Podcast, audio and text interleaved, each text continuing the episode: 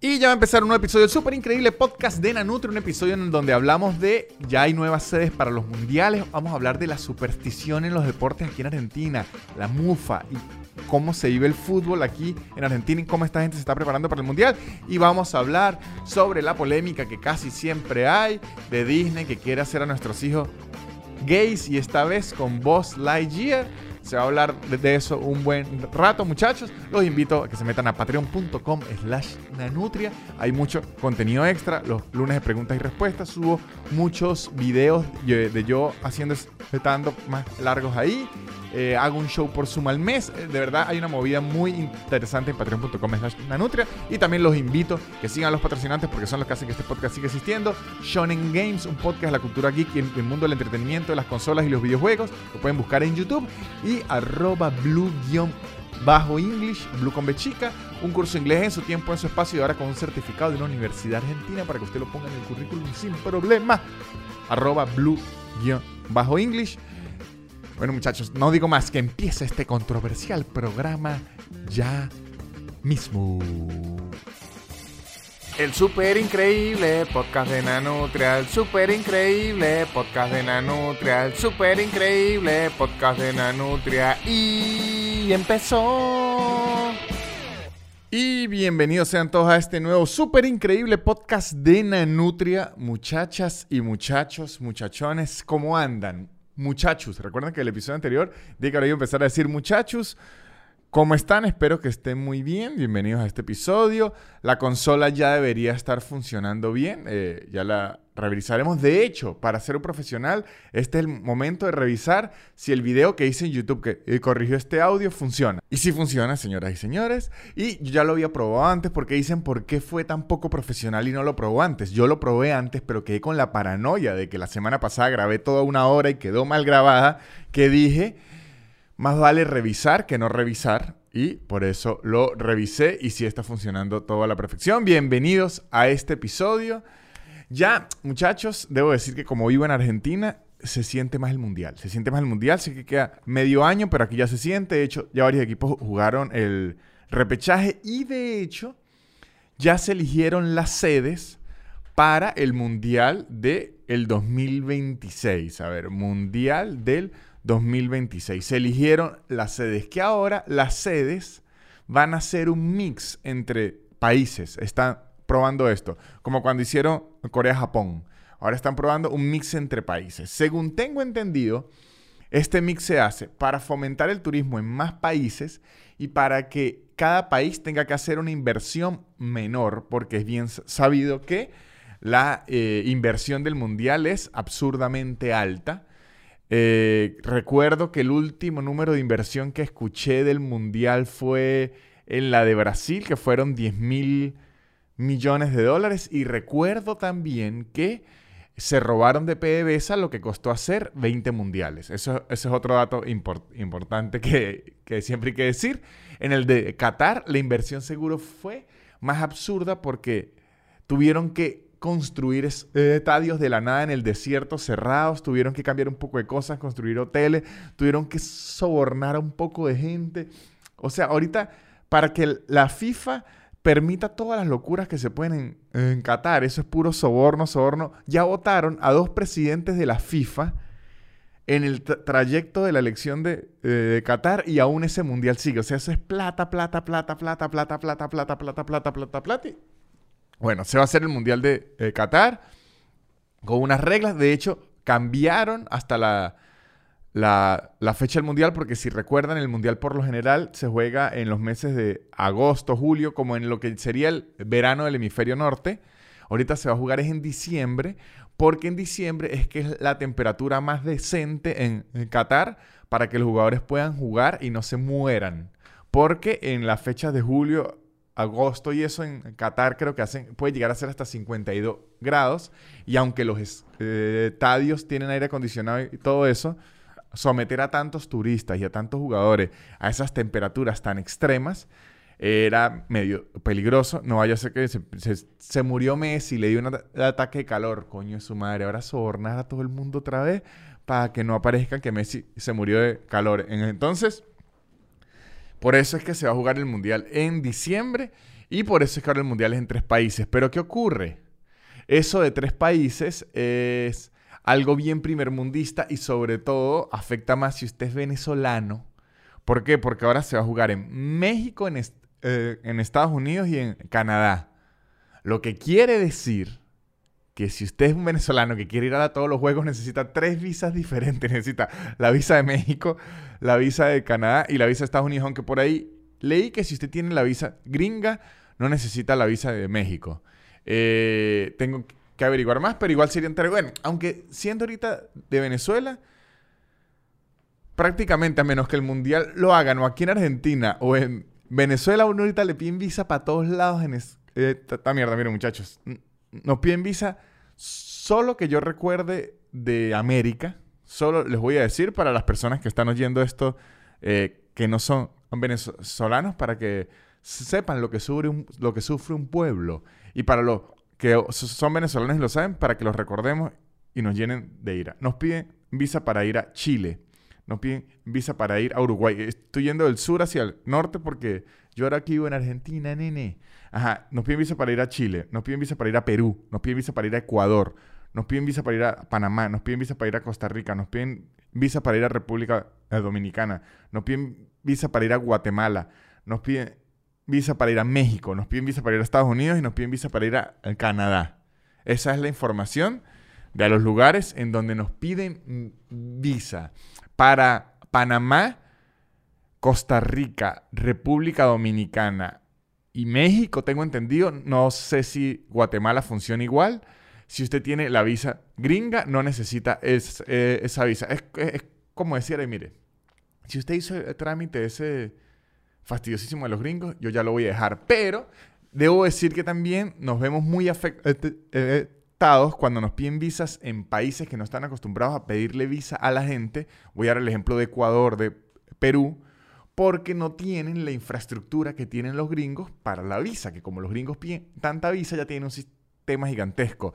Para el show anterior que fui a Ecuador, muchachos, este, lo de la visa fue un rollo que el show casi se, se cancela. Me dieron la visa, yo salía un viernes a las 7 de la mañana, me dieron la visa un jueves a las 8 y 30 de la noche y yo tenía el show a las 9 en, el mismo Miami donde me dieron la visa. O sea, yo agarré mi visa, que por, suerte es digital y no me quito una página de pasaporte, porque esa es otra. Con en tanta visa, visa, visa, visa, visa, yo me estoy quedando casi sin pasaporte y los pasaportes venezolanos, muchachos, valen más que un Bitcoin, valen más de lo que sea pasaporte venezolano. Así le pidan tanta visa, como es tan difícil de sacar, para nosotros importa demasiado. Cada hoja a uno le duele, uno casi que le dice al tipo, me puede sellar en la piel en vez de la hoja.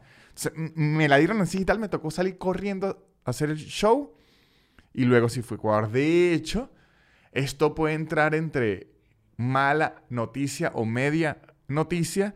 Eh, la fecha de Perú que yo había anunciado que ya tenía, ahora está en pausa por el mismo problema de la visa, porque de hecho yo ya tengo una visa que me saqué en Perú en el 2020, que justico entró la pandemia, la visa duró un año, solo tuve una oportunidad de ir a hacer show y a regresarme, entonces ya esa visa se venció. Ahora esa visa me quitó una página del pasaporte, ahorita tengo que tramitar la otra visa y tengo amigos comediantes que han tenido problemas con la visa, han tenido que cancelar por la visa, han estado a punto de, cancelar y yo estoy curándome de todo para o posponer la fecha hasta un punto en donde a mí ya me salga la visa sin problema o yo tenga la ciudadanía argentina, que no me piden esa visa, o poder ir a esa fecha, pero ya con la visa en la mano. Mi nueva regla es, muchachones, Después de que ese show en Ecuador casi agotado, más de 350 personas, gente escribiéndome, fue en Quito, que es la capital, gente escribiéndome,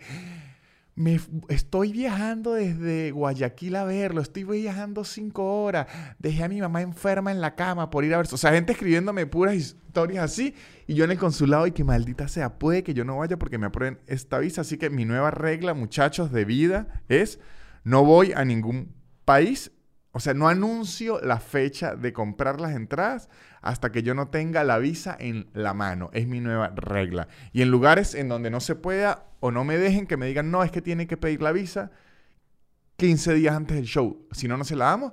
Les voy a decir entonces, no voy a anunciar un show porque el nivel de estrés que me genera eso, o sea, de las peores cosas que me pueden ocurrir a mí es que yo tenga que cancelar una fecha días antes.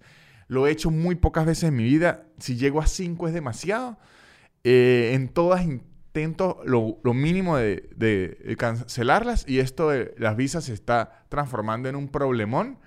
Así que ahora, eh, si yo no tengo la visa ya en mi pasaporte, yo no saco link. Porque muchachos, esa mierda es un pedo, después es un estrés, después la gente toda emocionada y que, eh, voy a vivir en la calle este mes, pero puedo ir al show de, de Nanutria porque me gasté el alquiler en la entrada. Y yo pensando, güey, puto, ahora yo no sé si ni siquiera voy a poder ir a hacer ese, show. O sea, es un problema que no quiero hacer. Pero ok, entonces, el mundial ahora va a ser entre México, Estados Unidos y Canadá del 2026. Ahorita están todas las energías concentradas para el de Qatar, que obviamente yo voy a apoyar a Argentina, muchachos, porque además que me han tratado muy bien se siente muy loco estar en un país en donde sí hay oportunidades de, ganar un mundial. Yo vengo de Venezuela, que yo quiero mucho a la Vinotinto y apoyo mucho a la Vinotinto. De hecho, si por algo me fascina el fútbol, me fascinan los deportes y me fascina sobre todo el mundial, porque yo no soy mucho de irle a clubes. Yo no soy mucho de irle a clubes porque para mí un club, por más que sea de un estado, de una ciudad, para mí un club es como una marca, es ir a una empresa. Y es como que apoyar tan ciegamente una empresa me parece una locura. Yo soy más de seguir a los jugadores. Por lo menos a mí me gusta muchísimo Cristiano Ronaldo. Entonces yo usualmente apoyo al equipo en donde esté Cristiano Ronaldo. A mí me gusta mucho LeBron James. Y yo usualmente apoyo al equipo donde esté LeBron James. Yo soy muy poco de seguir a, franquicia. De hecho, aquí tengo la gorra de Boston porque me la regalaron y me gustó. Pero la verdad ahorita no tengo ni idea quién juega en Boston en los medias rojas de Boston. Pero el Mundial me fascina porque, muchachos, yo que soy muy apático, no siento nada, he visto juegos de Venezuela donde yo he gritado, me he emocionado, me he echado unas borracheras horribles. O sea, me gusta muchísimo la emoción de todo un país unido apoyando algo. Sin de verdad, eso me emociona y me gusta mucho, por eso me fascina las Olimpiadas. Ese sentimiento me parece muy lindo. Ahorita lo quiero sentir aquí en Argentina, porque además es un país que vive el mundial, que ha ganado mundiales, que acaba de ganar la Copa América, que siente. Pero aquí también es un detalle, y se, los digo y espero que mis amigos argentinos lo comenten aquí en los comentarios, obviamente, en donde más lo van a eh, comentar, que aquí apoyar a la selección en un mundial es bien complejo, muchachos. ¿Por qué? Porque efectivamente, como lo hace creer el cliché, es real que aquí en Argentina se vive el fútbol de una forma muy diferente. O sea, para muchísima gente aquí es más importante el Diego, que es Maradona, que es San Martín, que vendría siendo el Simón Bolívar de, Argentina. O sea, aquí el fútbol influye demasiado en, en la sociedad. La gente es muy pasional con el fútbol, muy vivida con el fútbol, se desviven por el fútbol, se mueren por el fútbol y además, que esto es algo que es raro de creer, pero es muy real, porque eh, Argentina es muy famosa por ser la ciudad de la psicología, mucho psicólogo, mucha terapia, mucho análisis. Aquí usted tiene una piedra y un psicólogo y usted tiene una piedra y, alguien yendo a, la terapia, que me parece muy bien, pero me, me, parece muy raro que a pesar de ser como la capital de la psicología y todo eso, sea al mismo tiempo con el fútbol y los deportes muy supersticiosos. Aquí se vive la superstición en el deporte de una forma gigantesca. O sea, si alguien en el mundial que ganaron tenía puesto una medias de una forma y lo vio en el televisor de una forma, va a intentar repetir eso así para poderlo ver. O sea, aquí todo eso de, de los amuletos y todo eso lo viven demasiado y además viven muchísimo el concepto de ser mufa. ¿Qué es el concepto de ser mufa? Mal augurio, de mala suerte. En Venezuela sería mala pava, es pavoso, pero aquí lo viven a niveles grandísimos. ¿Qué quiere decir? Si alguien se está jactando mucho de que se va a ganar, de que se va a lograr, de que se va a hacer y pierden, lo mufó. Él dijo que íbamos a ganar y no ganamos, lo mufó, muchachos. Y puede parecer estúpido, pero aquí hay gente que se ha jodido la carrera porque mufó las cosas. En el mundial eh, que perdieron la final, muchísimos influencers que iban entregadísimos a que tuviera la copa, la copa que ya estaba asegurada, que decían todo eso. Cuando perdió, la gente se le volcó encima. Y de hecho, yo he llegado a saber de influencers que se agarraban a golpes en la discoteca y todo porque le decían, Mufa, asqueroso, usted jodió la selección. Le pegaban y todo. O sea, la gente le generó odio. Y de hecho, aquí se toman muy, muy en serio a nivel de religión. Si usted dice, por lo menos, si gana este, yo prometo que hago esto.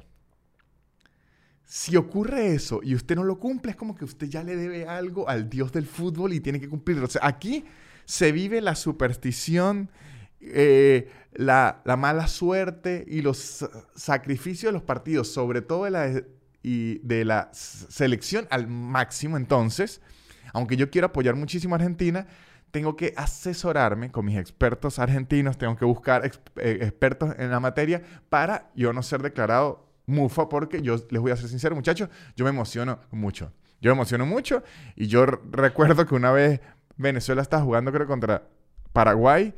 El pequeño Rondón entró al minuto 70, íbamos perdiendo y buscó un penal y yo estaba ni siquiera bien metido el penal y ya está gritando que me iba a tatuar la cara del pequeño Rondón en el pecho. O sea, yo me pongo muy emocional y soy muy abierto en las redes y lo que no quiero ser es que luego me declare mufa, porque no quiero ser odiado por mi bello pueblo argentino. Así que me voy a asesorar bien cómo es toda la dinámica de la superstición argentina, pero créanme que es fuerte. O sea, este... Aquí eh, recuerdo la historia de un narrador de fútbol que la carrera medio se, se le jodió porque mufó a la selección muchos influencers, mucha gente, eh, grupos de amigos. Ya o sea, por lo menos, si unos amigos me invitan a mí y cada vez que yo voy el equipo pierde y un día no me invitan a mí y el equipo gana, puede que no me vuelvan a invitar ya porque yo soy mufa. Y hay gente que se convierte mufa en la vida que lo dejan de invitar a cosas y todo, no solo por el deporte, sino dicen porque mufa. Aquí ese aspecto me parece raro, pero lo aplican muchísimo. Este, los invito a que lean. Y eso de la mufa argentina es En Venezuela sí existe la mala pava, la mala suerte y todo eso, pero no creo que, o sea, al menos que recuerde yo, probablemente sí, me, lo dirán, que recuerde yo, las únicas cosas así era que si pasar debajo de una escalera a la gente no le gustaba, mirarse un espejo roto, eh, ¿Qué otra puede ser? Bueno, yo, yo le he dicho varias veces, la única superstición que yo seguía, pero es porque yo le tenía mucho miedo, era una vez alguien me dijo que si yo apoyaba, yo manejaba moto en, Caracas, y aunque Caracas es una ciudad de mucha moto, andar en moto siempre es peligroso, este, porque usted está expuesto 100%. Siempre me decían, si usted apoya el casco en el piso, está llamando al piso. Y yo, no, yo no quiero llamar al piso. Al, piso no, llamarlo no. Mire, yo en los contactos no. Piso, adiós. No, piso, no lo llamo. Entonces siempre ponía casco en algo elevado que yo sé que es una estupidez y yo sé que no significa nada, pero era mi forma cerebral de decir no me quiero caer y si esto existe no me quiero caer. A lo mejor así la gente lo, lo aplique en el deporte, pero sí me llama la atención que como nación lo de la Mufa es algo importantísimo, no es una cuestión de niños, es algo de hecho, sobre todo es mucho de, señores, algo importantísimo. Digamos que la Mufa en Argentina tiene la misma fuerza que el sereno en Venezuela, que invito a mis amigos argentinos que no saben qué es el sereno en Venezuela, que lean acerca de esta mágica entidad, porque el sereno vendría siendo una entidad superpoderosa que se llama el el sereno, que no es tangible, pero siempre está allí acechando, acechando a cualquier persona que se atreva a salir sin suéter. El sereno está allí, como también siempre está allí, muchachos, esta publicidad. Muchachos, y si usted en lugar de ser muy supersticioso o algo así, lo que le gusta es el mundo de las consolas, de los videojuegos, de las consolas vintage. Le gusta, ¿sabe qué? Concha, a mí me gustaba mucho Mortal Kombat, concha, me gustaba mucho GTA. ¿Sabe? ¿Se acuerda el juego cuando tenían pistolitas que usted le disparaba? Si le gusta todo ese mundo, si le gusta la nostalgia, si le gusta al mismo tiempo tener un podcast muy divertido. Para escuchar tienen que buscar en YouTube Shonen Games. Se meten en YouTube, buscan Shonen Games y ahí les va a salir varios episodios y bien episodios nuevos de un podcast muy bien documentado, muy entretenido, muy bien narrado sobre las consolas, los videojuegos y todo su alrededor. Búsquenlo en YouTube, Shonen Games. Y si ustedes quieren mejorar su inglés, quieren aprender inglés, quieren perfeccionar su inglés, quieren certificarse en inglés porque ya lo saben, pero necesitan su certificado, se van a meter en arroba blue-english. Blue con B chica, muchachos. Y en arroba blue-english ustedes van a tener un curso en su tiempo, en su espacio, con profesoras que sí saben hablar bien español, que eso es lo que usualmente ocurre en los cursos de inglés. Yo una vez agarré un curso de inglés y yo dije, habla perfecto inglés, pero no le entiendo una mierda lo que me está explicando en español. Y además un curso que lo pueden tomar en su, tiempo, en su espacio, sin aplicaciones raras, en el nivel que necesiten y le dan un certificado por una Universidad Nacional Argentina a la gente que le gusta tanto su certificadito o en los trabajos en donde exigen su certificado, lo pueden poner y lo pueden añadir en su currículum, arroba blue-english, blue con B chica. Bueno muchachos, y aquí volvemos con el súper increíble podcast de la Nutria Voladora y sus amigos espaciales. Y este podcast nos vamos a poner espacial ya, ya que son los amigos espaciales, vamos a ponernos espacial. Les voy a decir que este tema, yo lo quería hablar en un extra de Patreon. Para la gente que no está en Patreon, en Patreon yo eh, siempre hago extras de, temas más editoriales y corticos, aunque ahora estoy probando un formato largo. Voy a intentar que los extras en Patreon ahora sean de media hora.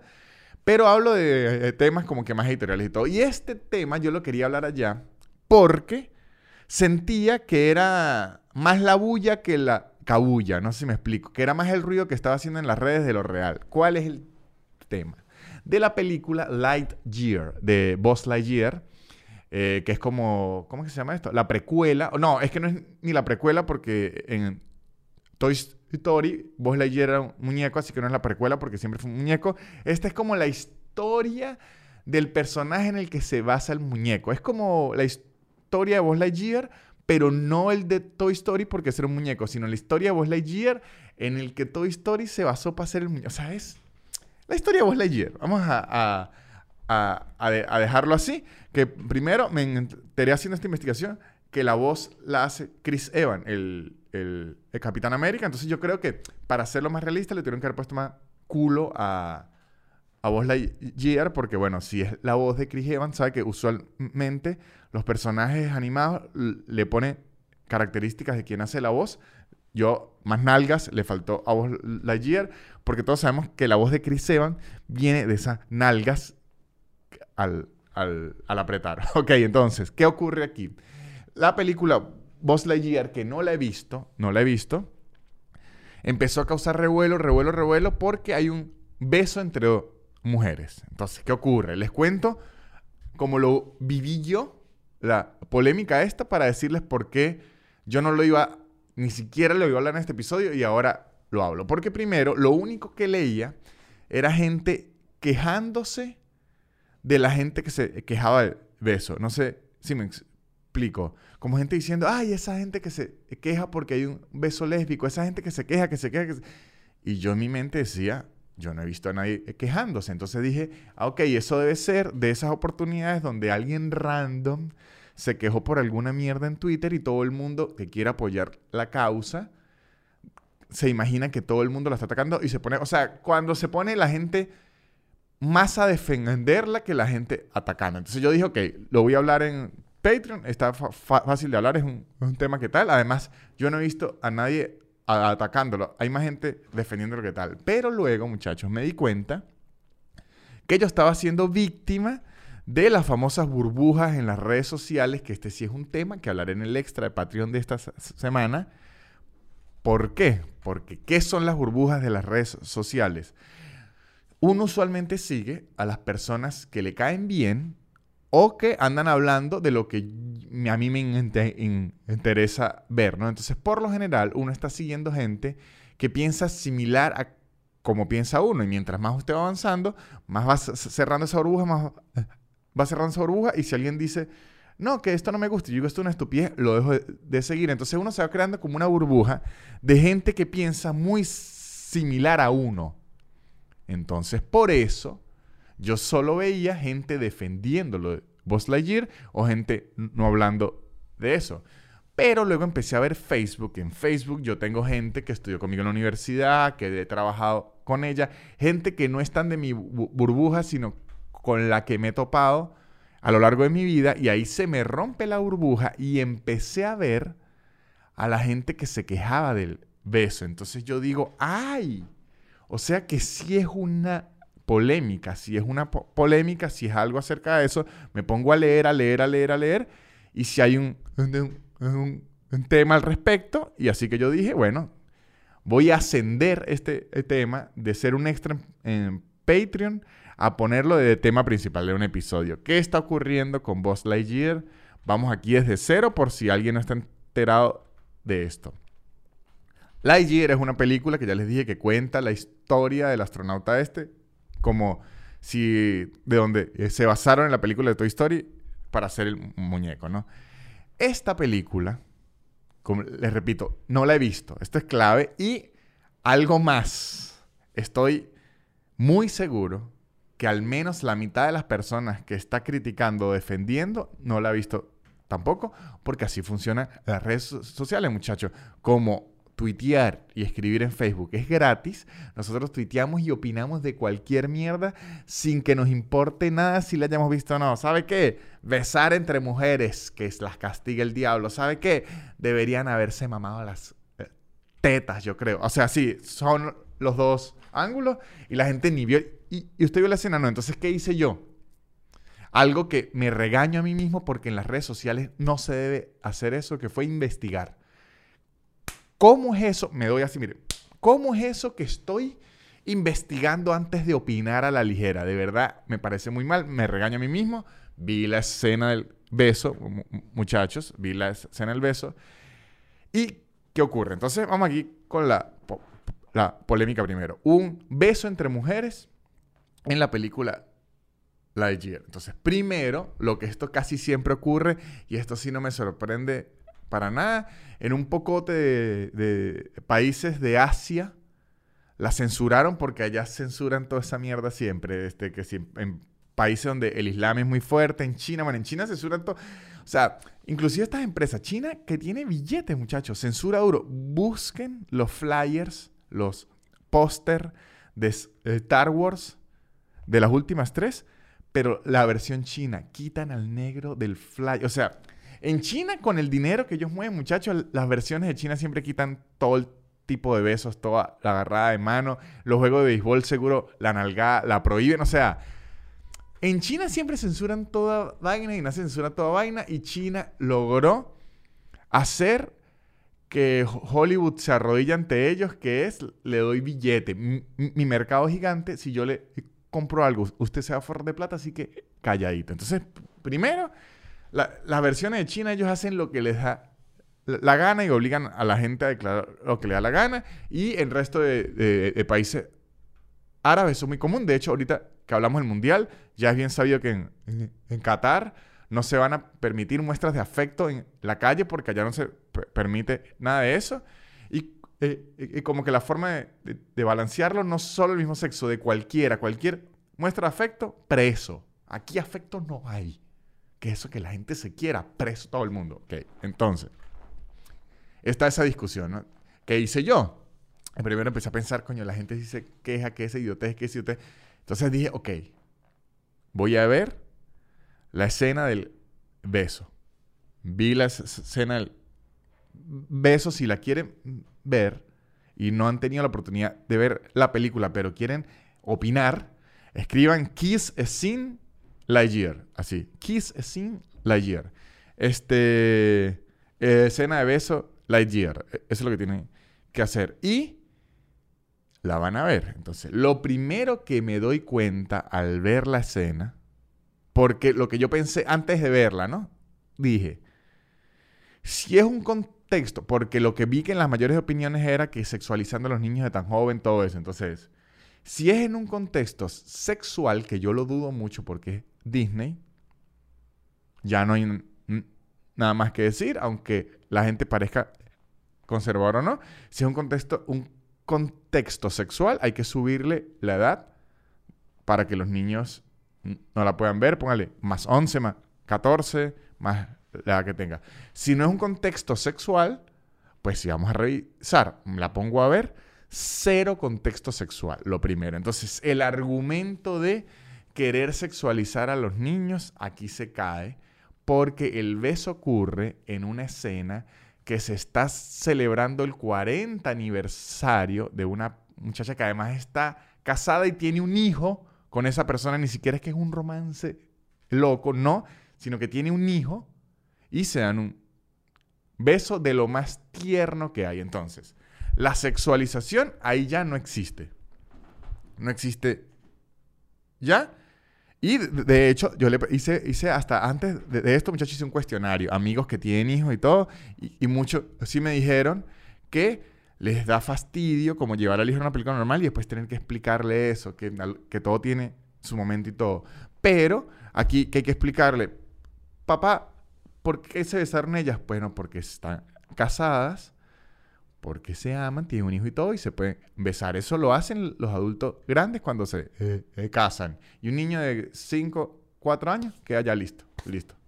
Ahí está listo. Después le sigue explicando que no es necesario que se eh, casi todo eso, pero es información. Porque, ojo, yo también soy partidario que un niño de 5, 4 6 años tampoco se le puede explicar mucho, porque es que es muy complicado. Usted le suelta información rápida y después ahí lo va digiriendo, ok.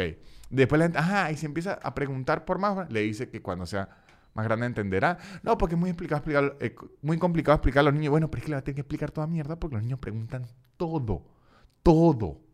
Preguntan toda mierda, todo, todo, todo, todo, todo, todo. Entonces, si no lo ve en la película, un día lo va a ver en la calle, dos señoras besándose y se lo va a tener que explicar igual. Entonces, si usted tiene un hijo ahorita, ya pre párele esa explicación y así sea viendo la Lightyear o viendo lo que sea, se lo hace. De hecho, yo creo que, esto se lo estoy diciendo, yo creo que ahorita es más fácil explicárselo a un niño que a un abuelo. O sea, porque el, al niño ni le importa esa mierda. De hecho, los, niños ahorita hasta, hasta, le explican a uno, se besan porque se aman, en cambio, usted le dices un abuelo, ah, bueno se besan porque son maricas, chicos.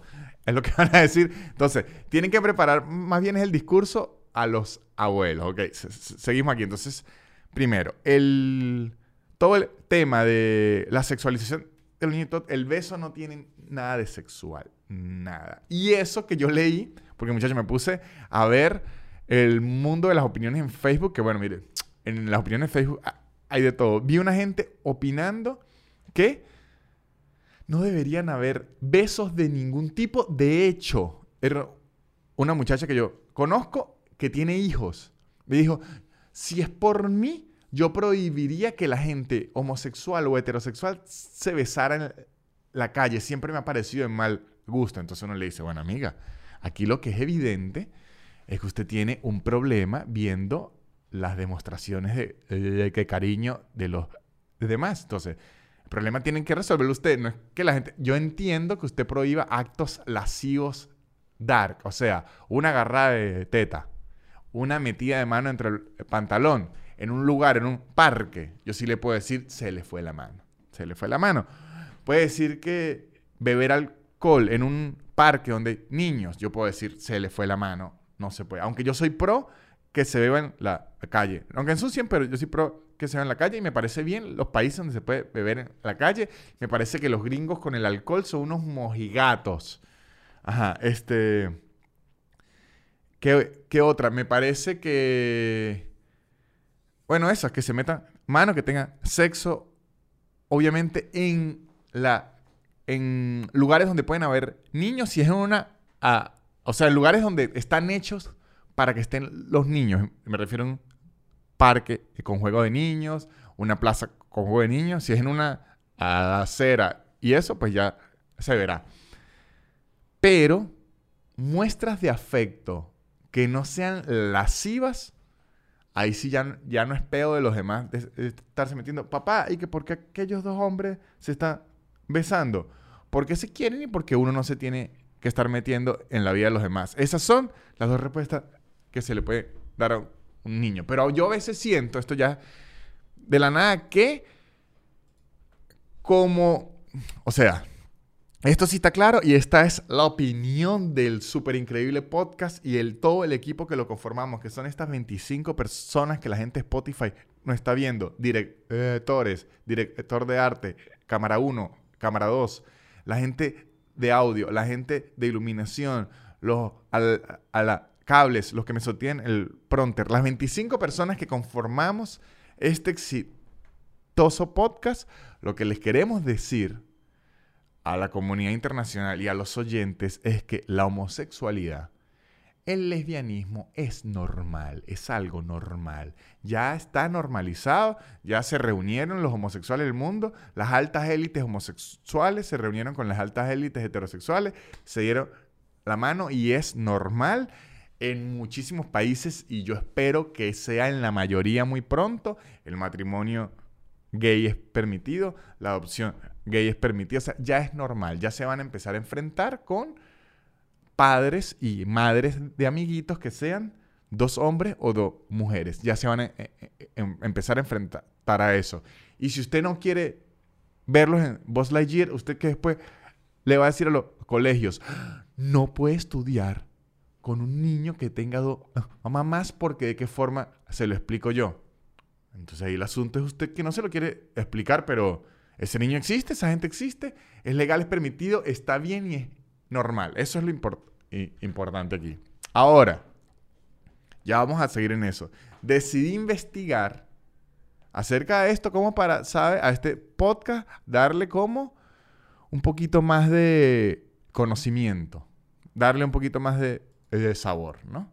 Entonces conseguí cuál fue el primer beso que hubo en el cine, el primer beso que se registró en una cámara de video. El primer beso registrado en una cámara de video fue en 1896, ¿no? Y fue en una filmación de un minuto, porque en ese tiempo las películas eran así.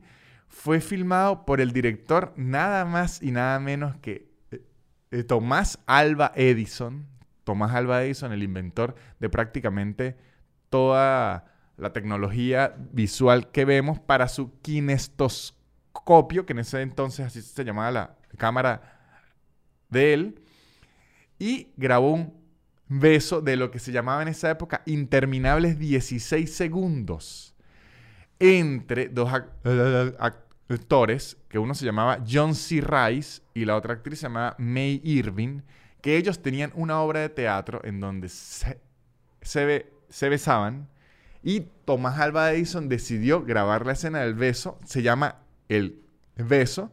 Si lo quiere conseguir en, YouTube, está, escriban The Kiss 1896 y le va a aparecer la escena del primer beso grabado en el cine.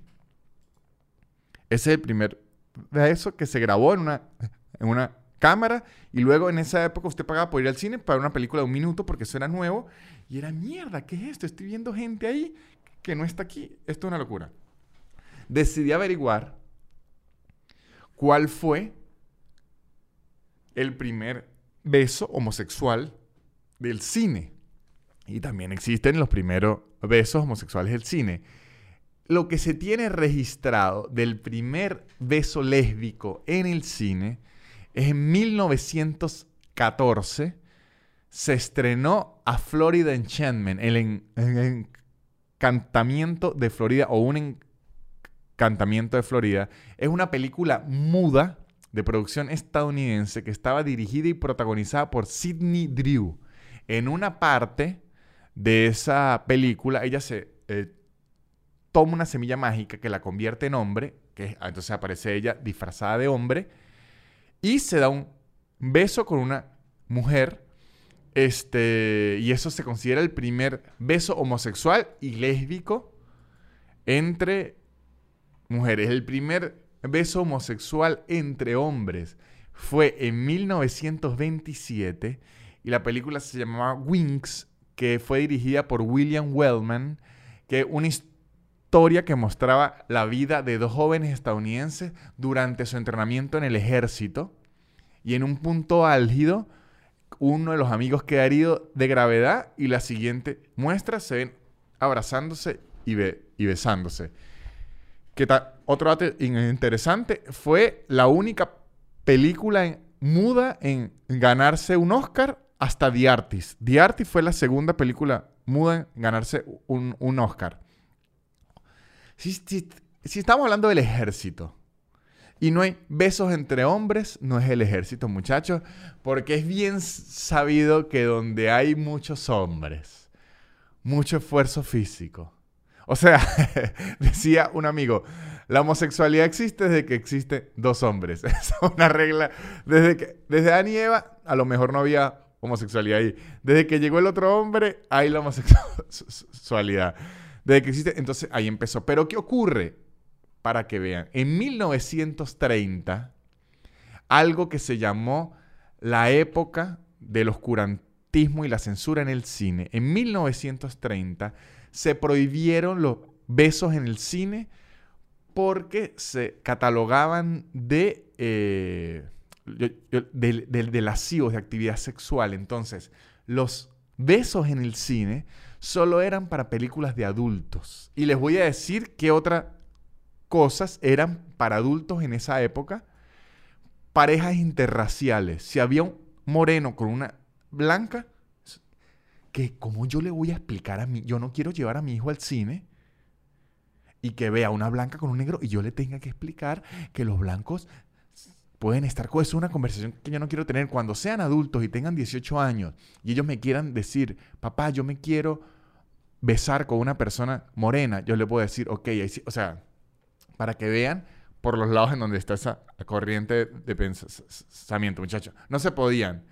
Parejas interraciales, no se podían mostrar escenas de afecto, no se podían eh, mostrar escenas de afecto, ni mujeres con pan, talones. Mira, tartamudeé de lo que me indigna la censura. Mujeres con pantalones tampoco se, se podían, muchachos. Y muy, para que vea que para que el venezolano nos duela, muy de las dictaduras, como aquí también un artículo que habla de la dictadura de Franco en España, también es censurar todo eso, como que todo lo que se incline hacia un pensamiento más libre de dejar de hacer a la persona lo que siente y lo que quiere, eso no nos gusta. Entonces, ¿por qué les estoy contando esto? Porque a lo mejor muchachos, para muchos de nosotros, el pensamiento de que usted no le quiere explicar a su hijo que puede haber una pareja de madres que se amen, que se eh, eh, casen, que se respeten y que se besen como cualquier otra pareja, en el 2022 usted está teniendo un pensamiento muy, muy adecuado para la censura cinematográfica de 1930. Se está pareciendo mucho a ese nivel. Es importante. Y miren, y aquí tengo esto que encontré en Facebook, que al inicio cuando lo leí dije, ah, pero esto es una idiotez, y luego le di clic al post y vi que tenía 45 mil reposts, 45 mil shares compartidos y dije, ok, este, Está interesante de analizar. Se los voy a leer. Lo compartió una compañera que estudió conmigo en la universidad, que es madre, que es todo esto. Lo o sea, a lo que me refiero al decirle esto es que una persona que tiene 30 y algo años, 33, 34, creo que era hasta menor que yo, creo que tiene 32 años, no es que es alguien como para que siempre atacan a, a la gente de 65 y tal. No, no, esto puede ser en cualquier edad. Les voy a leer lo que dice. No, mire, mire. Aparece la imagen de un niñito como que mirándose así dentro del pañal y dicen, soy niño, y, una niñita mirándose dentro del pañal y dice, soy niña. Y lo que dice el, post, y lo, ponen como, ahorita por, por lo de Buzz Lightyear, ya van a ver, mire. Mi opinión es obvia. Esto no lo escribió mi, mi amiga, sino ella lo repostea, lo escribió alguien más. Mi opinión es obvia, ¿no? Si mi hijo de cuatro años me dice que se quiere vestir de princesa, le diré que no, porque él nació niño y los niños son príncipes.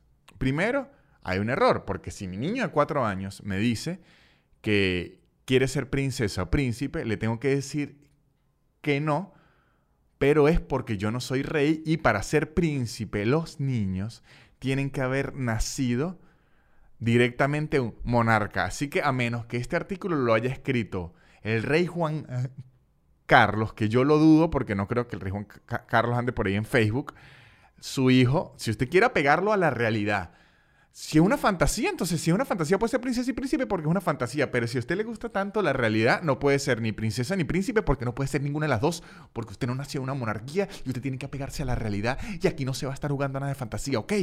Entonces, si mi hijo de cuatro años me dice que se quiere vestir de princesa, le diré que no, porque él nació niño y los niños son príncipes. Voy a tratar que mi hija prefiera practicar un deporte de su agrado o violín, no sé por qué aquí pone violín. ¿Le parece que es un deporte de su grado? O sea, le dice niña, o un deporte o violín. No, pero yo quiero otro instrumento. O un deporte o violín. Pero no voy a apoyar comportamientos masculinos. Si es una niña, ¿qué es comportamiento masculino? Ahí empieza. Está abriendo mucho las piernas, eso es de niño. Está, se cayó, eso es de niño. Está tomando agua como un niño. Comportamientos masculinos, imagínense la ambigüedad de comportamientos masculinos que puede ser lo que él considera un comportamiento masculino no. Yo estoy seguro que hay muchos comportamientos que se consideran masculinos que ni siquiera lo hago. Un ejemplo, ahora estoy orinando sentado, que eso es de niña, ok. Así como no voy a avalar que alguien le diga que existe un tercer género, le voy a enseñar que no. Yo en ese momento usted lo puede entender porque usted dice, claro, es complicado explicarle a un niño de cuatro años que existe un tercer género y todo. En realidad es algo muy complejo. Pero mire lo que dicen. Que le diga que existe un tercer género, le voy a enseñar que no, que solo hay dos cromosomas. O sea, usted no le quiere enseñar a un niño de cuatro años sobre géneros, pero sí le quiere enseñar de cromosomas. O sea, usted le va a explicar. Se denomina cromosoma a cada una de las estructuras altamente organizadas formadas por el ADN y proteína que contiene la mayor parte de la información genética de un ser vivo. Usted le va a explicar eso a un niño de cuatro años. Y además, que Dios creó en principio a Adán y a Eva. O sea, usted le va a explicar de cromosomas y ADN y luego va a explicarle de Adán y Eva. Ese niño va a estar, coño, ese niño de, cuatro años, ni nada de comportamiento masculino y me va a mezclar ciencia hardcore con una historia bíblica. De verdad, es una mezcolanza.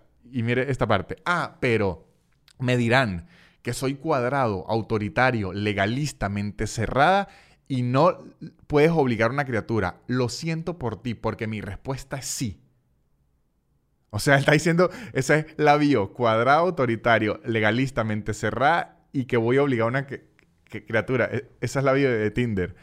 Así como le obligo a comer verduras, a hacer su tarea, a cepillarse los dientes y a ir al dentista, le obligo también a que duerma una hora determinada y también puedo elegir qué ropa comprarle porque me cuesta a mí. Entonces, aquí la clave principal, amigo, es que usted tiene que cambiar el obligar por hacerle saber por qué es bueno y ponerle ciertos límites, pero está demostrado en la crianza, en gobernar, en la educación en general, que obligar genera rechazo. Y por eso es que después los hijos no terminan llamando a los papás nunca porque toda mierda fue obligado y cada vez que ellos puedan hacer lo que ellos quieren, pues van a hacer lo que les quieren y van a comer mierda al, que los está obligando. Porque en la vida hay reglas y no se puede hacer lo que uno quiere y cuando se quiere, como quiere a la hora que se le antoja. Esto lo escribió Arrecho. Y no por eso le amo menos, sino al por contrario, por eso le amo más porque lo obligo, como lo obligo a hacer esas cosas, lo amo más. Ahora, si ya después siendo un adulto, porque ese era el ejemplo que me dan mis padres, porque esa era la edad donde era legal, donde uno adquiere capacidad. De hecho, mi hijo viene y me dice, papá, desde hoy yo quiero ser musulmán, budista, vegetariano, vestirme como mujer, cambiarme de sexo, ser espiritista, ser caníbal, vampiro o un árbol, bueno, ahí es otra historia. Si es una historia diferente, porque si su hijo quiere ser caníbal, hay que llevarlo a que lo revisen, este, porque bueno, porque por lo menos un nutricionista tiene que revisarlo, pero ok, ahí sería, pero antes de mí estás bajo mi techo, no, antes no. O sea, esta la clásica mientras yo esté en mi eh, eh, casa, se hace lo que yo diga. Y entonces después, los papás se quejan y que por qué ya no me visitan, ahora que por qué nunca me visitan. Bueno, pues porque usted me enseñó que mientras yo estuviese bajo esa casa, yo tenía que hacer exactamente todo lo que usted le diera la, gana. Pues ahora no. Es más, si quiere hablar conmigo, sálgase de la casa y, hablamos aquí. De hecho, una buena técnica que la leí por ahí es invitar a los papás ahorita a la casa de uno y apenas entran le dice mi eh, casa, mis reglas. Aquí solo comportamiento afeminados. Aquí nada de comportamiento masculino, solo comportamiento afeminado porque esta es mi casa y estas son mis reglas. Entonces dice, no voy a oír a mi responsabilidad de padre y madre y es mi obligación enseñarle las cosas como son. Entonces ahí está claro ejemplo de bueno, de hecho, cierra todo diciendo he dicho, aunque se indigne. Esto cierra todo de una persona que cree que como saben las cosas, lo uh, son. Entonces, obviamente, esta es una persona religiosa porque eh, la base del pensamiento científico es las cosas son hasta que se demuestren que no son y para hacer algo hay que demostrar. O sea, usted siempre tiene que dudar. Y la religión enseña a lo contrario, siempre hay que creer fe y si eso está escrito así, así es. Entonces, ¿qué ocurre aquí? Primero, hay que dejar de leerlo en Facebook. Esa es la primera enseñanza aquí. Y segundo, eh, uno siempre tiene que tener claro que aún está en este, este, tipo de pensamiento. Lo digo porque yo me mantengo mucho en mi burbuja, me hablo con gente muy similar a mí y yo a veces pensaría, alguien de 30 años ahorita no está pensando así. Eso es que la gente de 70, no, muchachos, todavía están entre nosotros. Muchos son muy buenas personas, ocho, ojo, porque yo conozco a gente muy conservadora que son muy buenas personas, pero al mismo tiempo Después uno entiende por qué el adolescente se pone tan rebelde, por qué, la gente anda tan radical con el feminismo y con la causa LGBT, porque hay gente, como esta persona que escribe este texto, que quiere negar su existencia hasta que el hijo tenga 18. O sea, cuando usted tenga 18 años es que yo le voy a empezar a permitir hablar de eso porque usted está bajo mi techo. Todos fuimos personas de 12, 13, 14, 15, 16, 17 años, muchachos. Además, ahorita con el Internet, usted le va a prohibir la información a su hijo. Es, algo, una lucha boba e imposible y además necia. Sobre todo necia. Pero ahí se, los dejo. Quiero ver que se maten en los comentarios, que probablemente no voy a leer porque cuando yo hablo de estos temas, lo mejor es no leer los comentarios porque se vuelven locos. Pero mientras ustedes estén bajo este podcast, bajo mi techo, se dice lo que yo quiero que se diga. Muchas gracias por haber estado aquí, muchachos. Los invito a patreon.com slash nanutria. Ya tengo mucho contenido extra donde seguimos adoctrinando a sus hijos para que sean gays y lesbianas. Eh, también subo fragmentos del showcito, muchachos. Subo muchos fragmentos por Zoom. Y también les digo que sigan a los patrocinantes porque son los que, hacen que este podcast siga existiendo. Eh, Shonen Games, un podcast de la cultura geek y el mundo del entretenimiento muy divertido. Búsquenlo en YouTube y arroba blue-english, blue con bechica. Un curso de inglés en su tiempo, en su espacio y ahora con certificado. Esto ha sido todo, muchachos. Chao, besos. Gays, gay, a hombres y a mujeres, a todos. Swill the bill, y'all. La élite. Barrera. Yeah. Yeah. Su, su, su, su, super increíble. Pop, pop, pop, pop, podcast de Nanutria. Su, su, su, su, super increíble. Pop, pop, pop, podcast. de Nanutria. Es casi una hora llena de locura y un acento gocho que es una dulzura. El perro siempre jodiendo la grabación y él soltando pura desinformación. Sub, sub, sub, sub, super increíble. Pop, pop, pop, pop, podcast de Nanutria. Sub, sub, sub, sub, super increíble. Pop, pop, pop, pop, podcast de Nanutria.